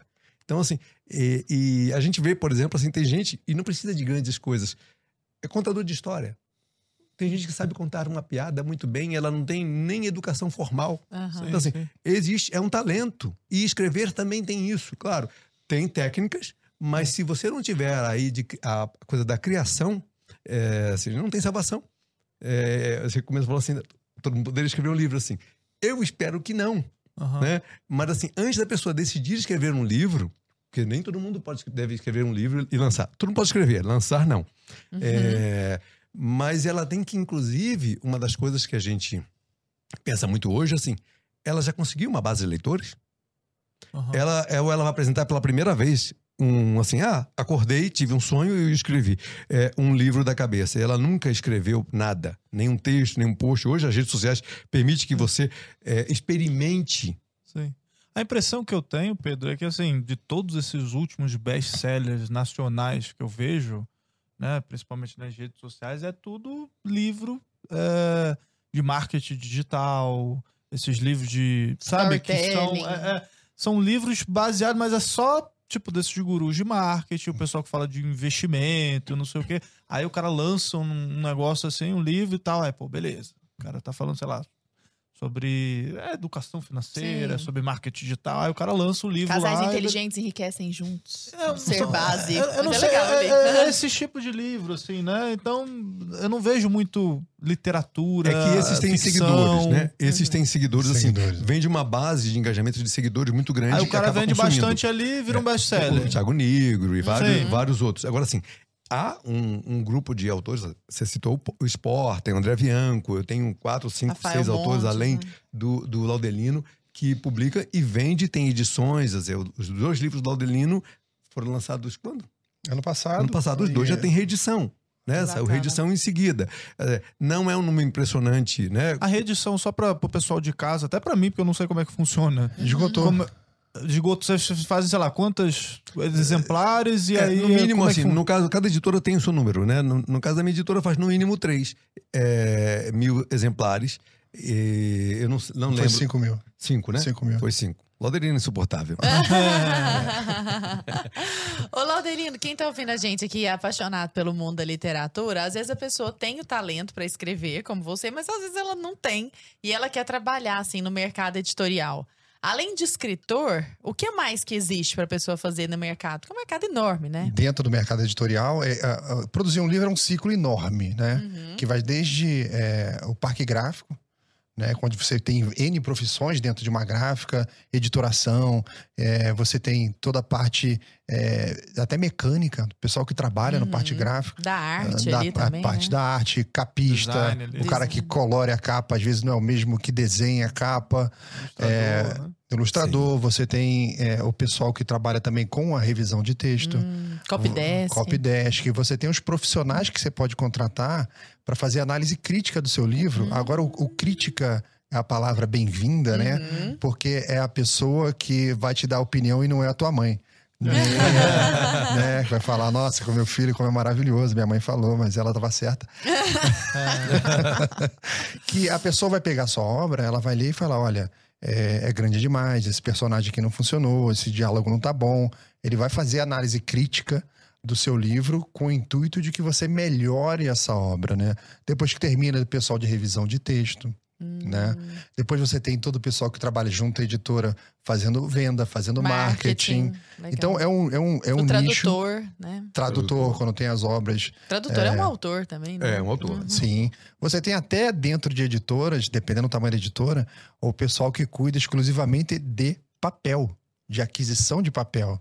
Que existe todo um tratado Uma ali, todo um tratamento de, de imposto diferente, o papel imune, né? E que você tem que ter uma série de controles. Então, a cadeia produtiva do livro, ela é muito grande. Quem que cuida da diagramação, assim, letra, se tá comendo uma letrinha ou não, qual é a fonte, se é travessão, se são aspas, quem Não, que faz isso? funções diferentes, né? Então, assim, o designer, é, ele vai, vai cuidar, assim, de escolher fonte, porque tem famílias de, de boa leitura, Uhum. de tamanho, de mancha, né? Que é o espaço entre letras e entre margens. E a revisão, né? A, a produção editorial vai cuidar de, de revisão, preparação. Preparação é um Ah, tipo tá. de copydesk. Ah, né? tá. É, a gente mudou o nome recentemente agora, que é, é como pegar, por exemplo, o texto, um texto traduzido, é, ou um texto é, do autor que faz uma edição de texto, uma revisão mais profunda para ver consi- inconsistências ou até, no caso de tradução, comparar com o original, essas coisas. Ah, um ghostwriter também? Sim, Ghostwriter é outra ghostwriter. função. É O o povo acha que isso é proibido, né? Inclusive é não. criminoso ser Não, ghostwriter. é Não, é uma profissão, É, né? Então, durante muito tempo no Brasil, a gente ficou com uma ideia, isso é muito exclusivo do Brasil. Que o ghostwriter era um, é, assim, bom, a gente escondia os ghostwriters, né? Então, de repente, vinha um livro, é, ah, a editora fala para mim, né, é, quero um livro da Ivete Zangalo. Assim, ela não é escritora. Então, assim, ela vai sentar com alguém e, e alguém Contar a vai contar para ela, ou Uhum. alguém vai contar para ela, né? É, a- é por ela essa história que ela não tem alinhavada na cabeça, vai dar uma estrutura e tudo. Ou seja, profissional, é um profissional de redação, um jornalista, um escritor, que vai fazer esse trabalho. Só que a gente sempre escondeu. né? Nos Estados Unidos é muito comum, por assim, com Aparece. colaboração de é, ou fulano de tal, cansei de publicar livros internacionais, que tem lá ah, o nome em, em segundo plano do escritor, né? É, Aqui é uma prática não, Aqui não revelar. é Eu- muito, é muito recentemente começou a ter esse nome. Né? Começou, porque Porque fica feio, sei lá, pro artista falar que ele não artista- escreveu a história da vida dele. Eu Às ia vezes- falar vaidade às agora, vezes a né? vaidade do artista, às vezes é até uma relação com o leitor. Que ele acha, assim, existe um, uma crença, né? De que o escritor, ele entregou a obra-prima pronta. E, na verdade, ele escreveu, assim, naquele filme Meia Noite em Paris, mostra muito Sim. essa cena, uma cena muito boa. Acho que é... é ela é Hemingway, e quem é editora dele, é, Não, não sempre lembro. erro o nome. É, é, eu tô com na cabeça Ana, Ana Arendt. Arendt. Pode ser ela, não? Não, não, não. não lembro. É, é a editora dele. Tá. E aí tem a cena em que mostra ela editando o texto e falando, criticando trechos. Então, assim, aqui no Brasil parece que o autor entregou, que o Graciliano entregou o livro e Prontinho. estava pronto. E que não- ninguém mais participou. O editor só existe quando tem um erro. Quando aparece um erro, o editor Uhum. existe. Um erro de revisão, de edição, de corte, até de sumiço de uma linha, por exemplo, aí o editor existe. Antes disso, ele é invisível, É. como se ele não fosse Igual necessário. anestesista na medicina.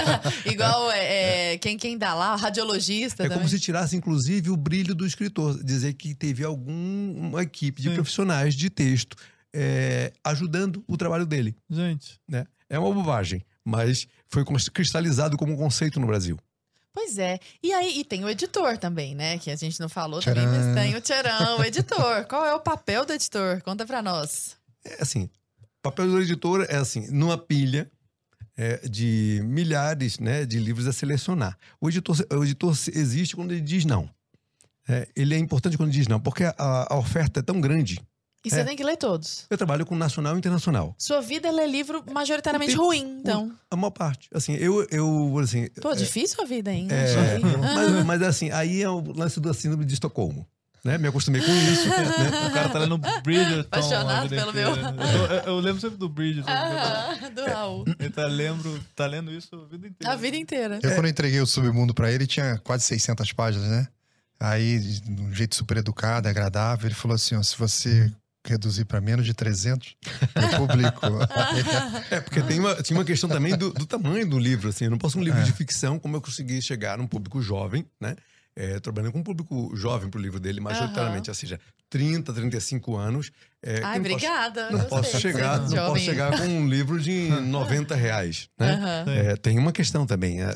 sobre Vamos falar isso. dos preços também, daqui a Sim, pouco. importante. É, mas a- a- o trabalho do editor é, é sempre dizer não. É encontrar aquela. Assim, porque a gente vive sempre num, num dilema de assim, ver, uma, putz, interessante.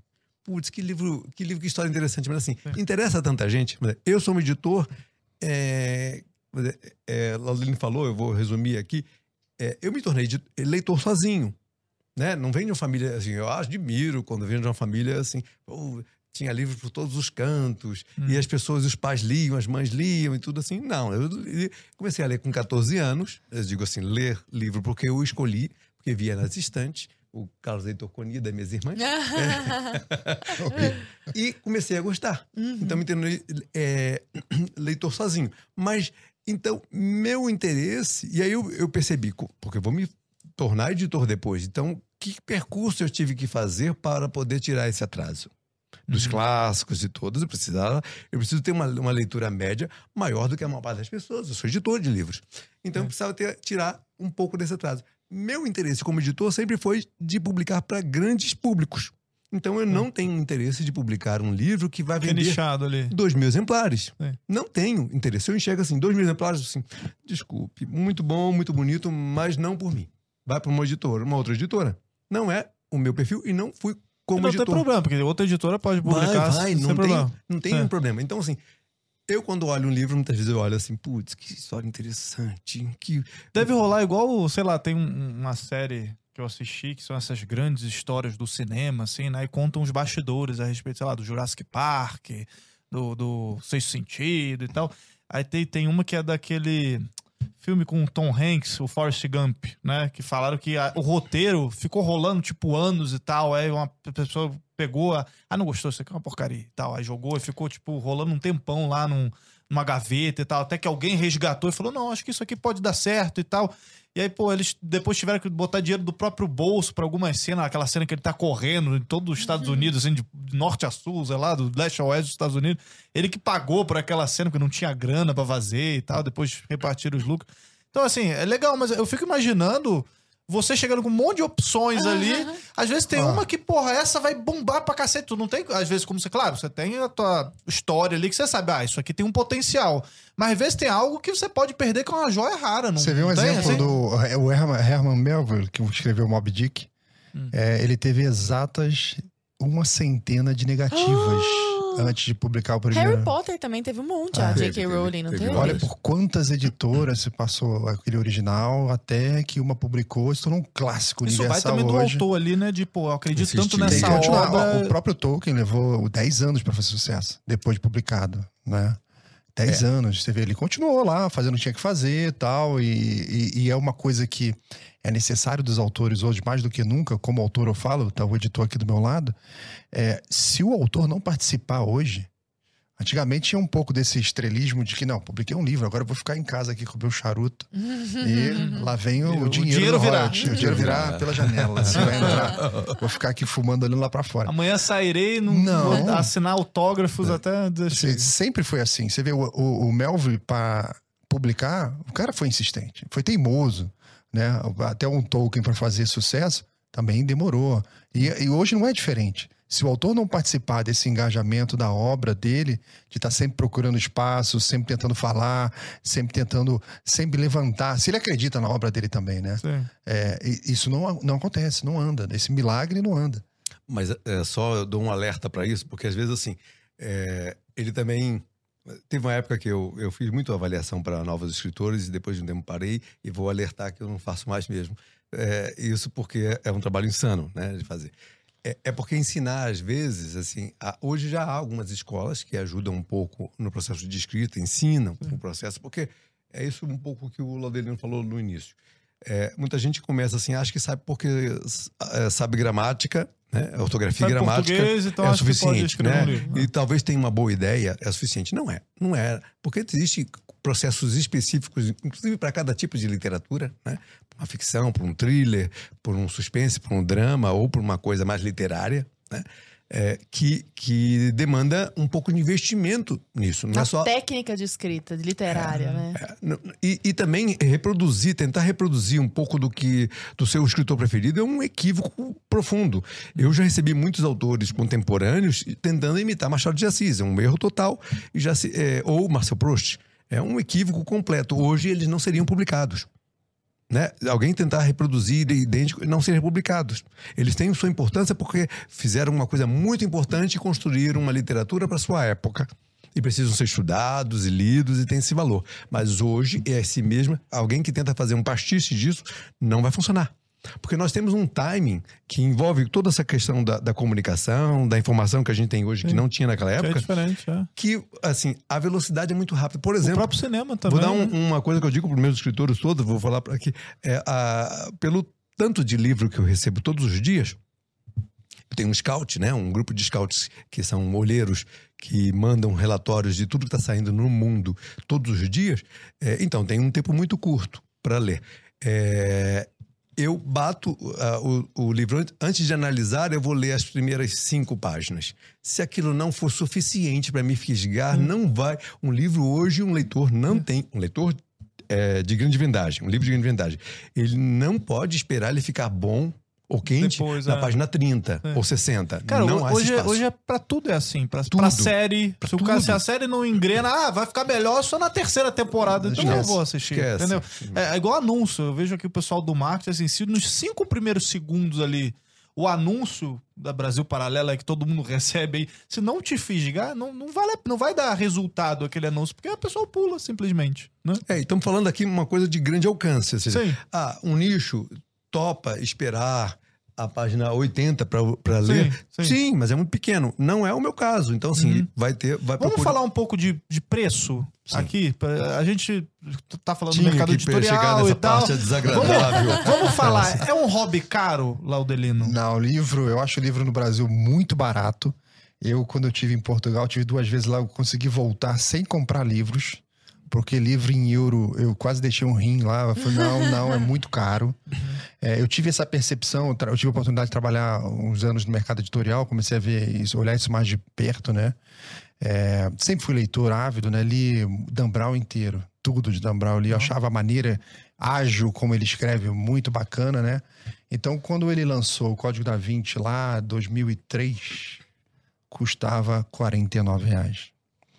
O último livro dele é, foi... Inferno, não foi? foi? Inferno, né? É, lançado 14 anos depois, custou 49 reais. Aí você olha mercado brasileiro, né? O Pedro pode entrar em mais detalhes.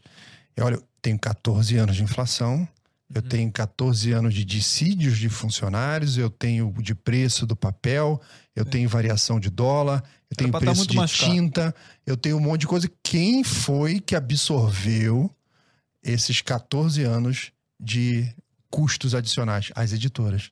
Uhum. Porque pelo esquema de consignação, e também pode entrar depois em mais detalhes, É, você vê que todo o processo criativo, todo o processo é, de construção do livro, toda a logística, armazenamento, distribuição, tá tudo na mão da editora. E, mas ele chega na ponta com o mesmo preço de 14 anos atrás, pegando com referência é, o último livro Dan Brown, quem pagou essa conta? Mas isso, a- os royalties do autor se mantiveram? Mesmo 10% em Ou média. seja, realmente a editora se editora- deu muito mal nessa história, né? É, houve, houve é, nas, duas, nas duas empresas, né? na gráfica e na editora, um- uma redução da margem é, de contribuição daquele livro. Houve um aumento de produtividade, né, por máquinas melhores, mais, mais velozes, né, seja, produz mais rápido, mas, em geral, as editoras e as gráficas reduziram muito sua margem de contribuição daquele livro. É, eu tive é, é, um, um exemplo também pessoal é, disso, né, que aí era como editor, né, ele estava falando ali como, como consumidor do livro. Consumidor. É, em 2002 eu estava numa editora W11 Francis, era da, da viúva do Paulo Francis. é, E aí tinha, nós publicamos um livro lá num dos selos que era do T.H. White, né? O Último e Eterno Rei. Foi uma saga de cinco livros arturianas, bem numa coisa na época que, que eu, não, eu não lembro se Tolkien veio antes ou depois, mas que depois a Marion Bradley Zimmerman, acho que é isso, vai se Marion. basear para criar a saga dela de cinco. Então ela se baseia nos Das cinco bruxas. e ela transforma todos os personagens principais em mulheres. Né? Então ela Ah, se baseia nessa do T.H. White. É, esse livro aparece na mão do Magneto no, no filme lá dos do As X-Men. Brumas de. Avalon, chama, né? É, é o último, o único e eterno rei. É a, é a saga arturiana e cada livro vai ser um personagem. Merlin, lá vai virar Morgana, né? Então ele faz essa transição com a. Gente. É, e eu publiquei em 2002 e o livro custava R$ 49,90. É, em 2012, publiquei em outra editora o mesmo livro, R$ 39,90. Assim, Ainda baixei 10 reais. Claro, tive um ganho de margem, as fontes eh, gráficas me permitiram ter uma, uma leitura melhor com, com um número menor de papel, né? E, mas ainda assim, estamos falando de 10 anos, eu ainda baixei o preço do mesmo livro. Então, assim, houve uma, uma perda eh, de receita Considerável ali. considerável. É, e as editoras que puseram, é, puderam fazer esse trabalho, elas fizeram é, tiragens maiores, então é, apostaram em outros mercados. Então, ma- e por isso, respondendo a sua pergunta se o livro era caro, assim, não é. É, e se observar os preços das coisas, né, das, das- dos entretenimentos, né, vamos chamar de entretenimento, não estou nem entrando no aspecto da cultura, né, que é importante. Todos os outros entretenimentos que usam que o, é, um cinema, né, por exemplo, Caríssimo. que é, é, vai te ocupar du- por duas horas, aí você tem uma, um- uma atividade que vai te ocupar por alguns dias. Se for um livro muito mais elaborado, é, vai te ocupar pro resto da vida, né? É, e aí é um trabalho de um escritor, né? Que não se resumiu ali a seis meses, um ano, às vezes é de uma vida inteira, é, resumido num livro de 40 reais, você achar que esse livro é caro. É. É. Você acha que essa, esse, esse número da tiragem. Eu acho que é desvalorizado, é a frase. Aham. Ele não é caro, ele é desvalorizado. Quando a gente compara um livro com hambúrguer, a gente está desvalorizando o livro. Verdade, é isso desculpa. mesmo. Perfeita colocação. É, você acha que. Porque a gente estava falando que nos Estados Unidos nós temos uma média de leitores. é, é, na verdade, um 86 número, milhões. né? Absoluto. De, leitores de leitores contínuos. Como é que era o nome mesmo? É, recorrente. Recorrentes, de 80 e tantos milhões e aqui de 3. Então, imagino que aqui as tiragens sejam mais humildes, digamos. Sim. Uma tiragem menor necessariamente implica um preço maior? Sim, aí você perde o ganho de escala. Hum. Né? É, por exemplo, é, é, é, falou-se muito sobre o preço, por exemplo, do gráfica rápida ou do.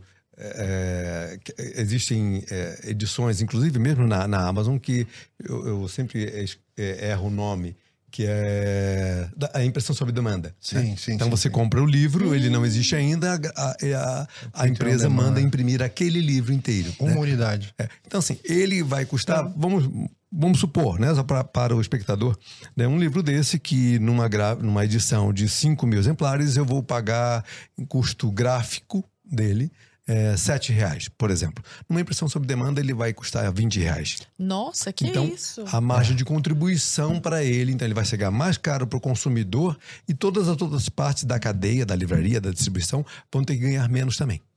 Né? Então, é, é, aí vai impactar também no direito autoral. Então, todas as outras partes gastam, ganham menos. Agora, a livraria, a editora que faz, tem a coragem de jogar 5 mil livros no mercado, ela está correndo vários riscos, inclusive para quem não vai pagar. Os livros são desperdiçados, são estragados. Que ficam lá, né? Nas Sim, prateleiras. sim. Essas contas todas não entram na conta, por exemplo, do. é Ela quem faz o grande investimento. Né? O Adelino falou assim: o autor faz investimento do conteúdo, a editora transforma aquilo num produto. É um produto. Desculpe quem achar preciosismo.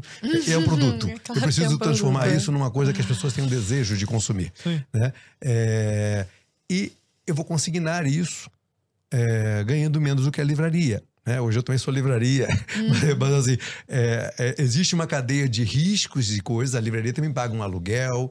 É, é, dizer, ninguém, você não vai ver. É, Não existe almoço grátis, né, Pedro? e não, e, e assim, pro- procure um, um grande investidor, uma, uma empresa de cultura de livro, né? Procure um multimilionário na indústria do livro. Não existe. Que- olha, vocês estão assistindo e querem virar multimilionários, não entre nessa indústria. não existe. Vá, é, vá É indústria pelo amor, né? Cimento. Vai pra Faria né? Lima. Pelo amor, é pelo amor. Às vezes você não tem escolha. Eu falei da síndrome de Estocolmo, né? Você não tem escolha. Você gostou de ler e, e- e acha que pode editar e continua a fazer isso e não sabe mais fazer outra coisa, já passou da idade. Vocês estão falando muito desse Uma gosto pela leitura. Você quer complementar? Não, não, não. É só estar confessando ali algumas coisas. falando Vocês, vocês falaram muito desse gosto pela leitura e vocês são dois ávidos leitores, né? Tem um, um- um termo japonês, né? Que ele ele foi cunhado com a- é- é justamente essa prática, que é o sundoku, o, o termo, né? Que é a prática de você comprar livros e nunca ler. Eu acho que todo mundo tá de casa aí ouvindo já, já, já participou aí dessa, dessa prática. Eu mesmo, às vezes eu compro uns livros, ah, uns livros legais, uns livros, sei lá, compro- Agora ah, que eu um descobri o nome, eu não né? faço mesmo. Nunca nem li na vida, mas tá lá, na minha prateleira. Vocês participam também dessa. Sim. Eu, eu, antigamente eu era atormentado pelos livros que eu não tinha lido. Aí o que eu faço hoje em dia é deixar eles próximos de mim. Né? Então Ah. você compra e você tem aquela prateleira da estante do. É a sua fila de leitura, né? Sim. Então, antes eles estavam na livraria, você fala, pô, tem que ler tal livro, ah, tem que ver. Pô, aquele livro tão recomendado, eu precisava daquele livro e tal. Agora eu compro e ele entra na minha fila, né? Então Tá a, lá. a Tá fila te olhando todo só dia. cresce a fila, né? A fila vai crescendo, vai crescendo, porque você hoje em dia, dependendo do que você está fazendo na vida, você não consegue ler o que você quer. Você ler o que você precisa. Porque naquele momento você está fazendo um determinado trabalho, eu também atuo como roteirista, então às vezes você tem que se especializar em alguma coisa.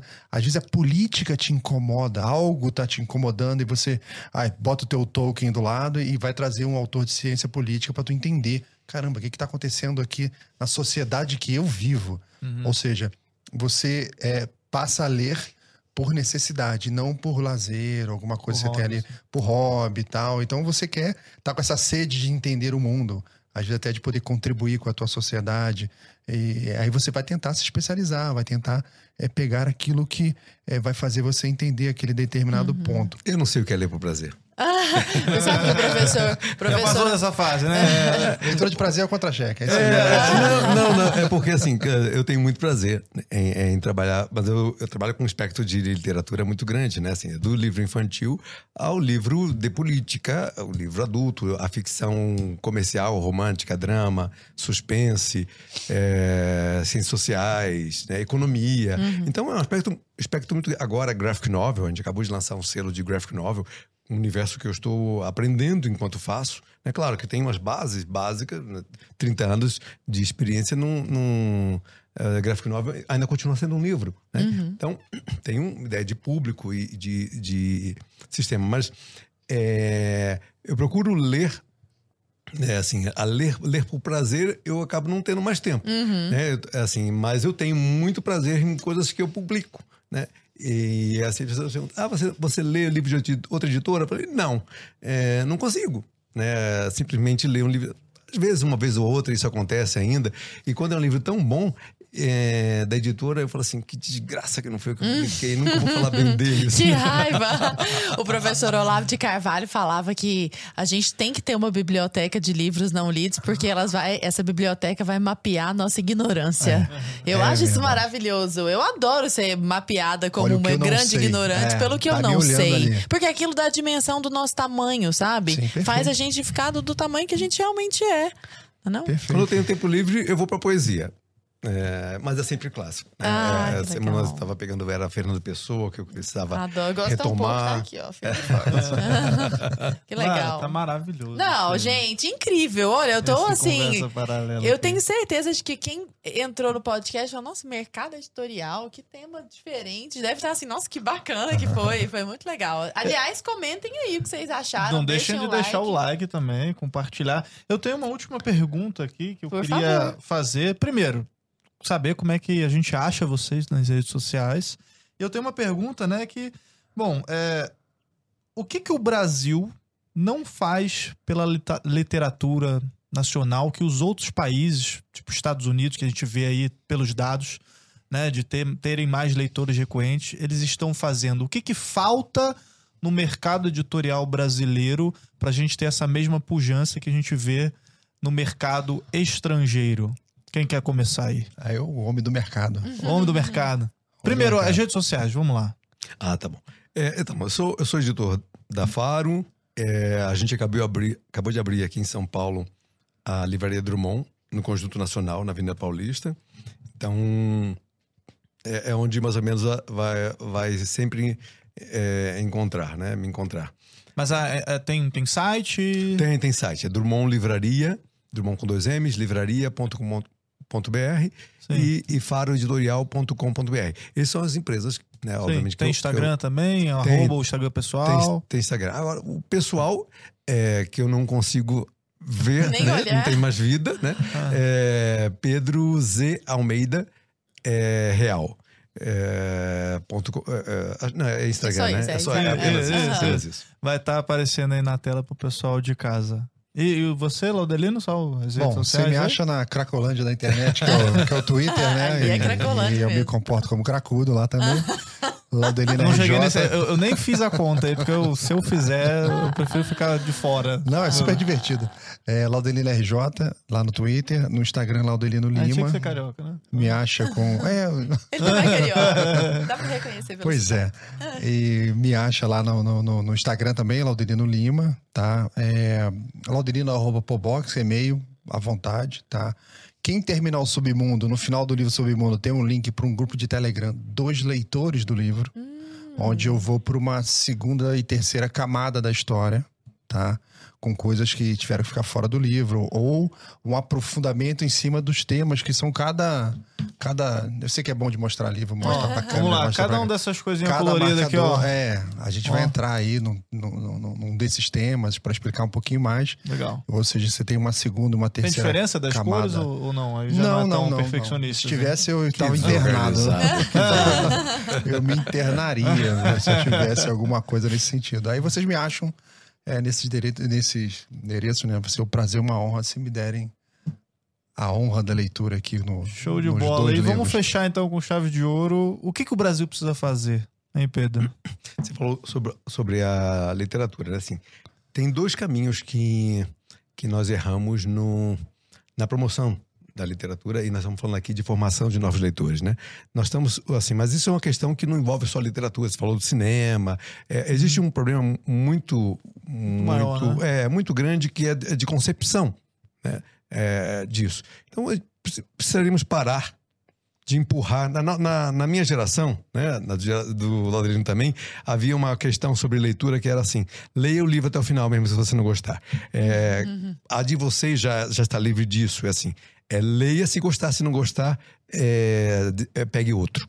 né? Eu costumo, quando apresentei o livro, apresentei muitas pessoas com o livro, eu falo assim: é, leia. Indique se você gostar, se você não gostar desse livro, dê para quem você não gosta. É, eu vi que eu vi alguém falando esses dias aqui, eu falei, roubaram essa frase minha, né? É, mas é pra, para incentivar e libertar as pessoas. Porque nós temos uma- algumas questões na, na, na literatura que são complicadas e que afastam as pessoas, afastam os adultos da literatura. Que assim, nossa literatura, que é valorizada, ela é uma literatura que agrada pessoas de humanas. Então, agora, quando eu digo agora, estamos falando de, um- de uma década assim, que começou -se a valorizar, por exemplo, a, a ficção científica. Então, assim, nós temos pessoas e que a, o Enneagrama já, decidiu, a psicologia decidiu, que são, tem diversas, 16 inteligências.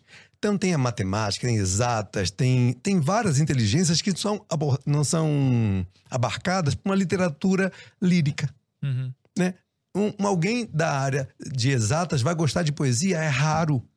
Nós, nós valorizamos demais a literatura que agrada as pessoas de humanas. Então, depois de adulto, as pessoas abandonam a literatura. Então, a ficção científica, o thriller, interessa a, pessoa, a outras de outras áreas, Sim. que eu chamaria de outras inteligências, que a gente já usa. Mas não entendemos isso na área da literatura. Então, precisa abrir, precisa parar com essa coisa de querer dar, passar mensagem, de querer colocar elementos sociais o tempo todo para uma criança. Isso estraga é, Você bastante. falou isso da- das diferenças de inteligência. Eu me lembro que eu, eu gostei de matemática através de um professor que eu tive num cursinho. Que ele, ele fazia um, um pouco parecido com o teu pai, assim. Ele botava, às vezes, uma questão impossível, assim. Que a gente ficava fritando a cabeça. Ele falou, ó, 100 reais aí pra quem resolver. Assim, a gente ficava, tipo, depois da hora, caraca, loucura, não sei É, o quê. solução da E literatura aí, é o suborno. eu, eu, eu queria eu queria aprender mais, eu queria. Eu comecei a gostar mais de, de exatas na época lá. E aí ele me recomendou O Homem que Calculava, do Sim, Tahan. Malbatan. Pô, é incrível aquele livro, cara. E, tipo, não, não precisa ficar de narrativo. É uma história incrível de que costura o pano de fundo ali. E tem um monte de exemplos ali. Ai, como é que ele resolvia o problema dos camelos e tal. É genial, vê, cara. um livro talvez de procedural, né, que é um, um CSI, vai te interessar mais. É, um livro, alguém da área de ciências, vai gostar mais de ficção científica. Só que até pouco tempo, ficção científica é tratado como um gênero de terceira linha, nem segunda era. Agora que, o- como os geeks cresceram e, e- e o mercado né, se impôs, ele passou a ser um gênero apreciado. Mas então, assim, esse preciosismo, essa erudição que a gente estragou a literatura. Isso é uma questão nacional, de forma bem simplificada. A internacional, você falou, os Estados Unidos, não vamos longe, não. Turquia faz um trabalho muito melhor de internacionalização da literatura que a gente. Olha só. Turquia vai para as feiras de livro com muita representatividade, com Argentina. força. Oi? Argentina, aqui do lado. Não, mas assim, eu digo nas grandes É. feiras internacionais, estou dizendo que eu vejo. Sim. A, a em Frankfurt, Turquia faz, é, outros países, Nova Zelândia e vários outros países menores com menos recursos. Bom, institutos de cultura. Nós temos aqui, eh, Portugal tem, Espanha tem, nós não temos isso. Tem, Talvez se criasse no Brasil, nós é. seríamos seria um cabide de emprego de coleguinhas. Então, assim, realmente é bom que não tenha hoje. Uhum. É isso. Com a mas- mentalidade hoje. é, vamos dizer, eu faço muito parceria com o Instituto Italiano de Cultura. Você, olha, o orçamento deles é ali retinho, não tem esse negócio de assim, vamos transformar, é, trazer o autor e, e encher a vida dele de dinheiro. Não, é vamos fomentar, é, vamos ajudar, mas vamos fomentar, fazer uma coisa séria. Então, assim, é, isso nós não fazemos. Nós levamos escritores para, para o mundo. E muitas vezes, quando a gente fomenta, por exemplo, a própria. Já fui muito crítico disso, de traduções no exterior. Nossas traduções, que são é, muitas vezes, agora está melhorando bastante, mas está, que são mandadas para o exterior, são traduções que são compradas às vezes por editoras de estudos de línguas, eu vou irritar muita gente, línguas mortas, como o português. Né? É, o português no mundo é língua morta. Né? Você vai na Europa, você pega um manual de um, um- um- qualquer produto, tem 10 línguas e não tem o português. Nós já fomos o. Nós já fomos o. Dividimos o mundo Sim. em importância. E hoje nossa língua é desimportante. Graças ao Brasil, porque, porque somos numericamente eh, grandes, né? Eh, ela tem uma importância aqui. Mas ainda muita gente ainda acha que a gente fala espanhol. Então, assim, a gente precisa muito disso. E É. a língua e a literatura, nós já tivemos um, um presidente da Biblioteca Nacional, tempos atrás, né, uma, década atrás, que falava que a, a internacionalização da literatura dependia das editoras. Não, é importante para o país. Porque se o país internacionaliza a sua literatura, atraz cultura, turismo, atraz tanta coisa, negócio, gente pelo mundo todo aprendendo português e traduzindo livros e, e desejando vir para cá.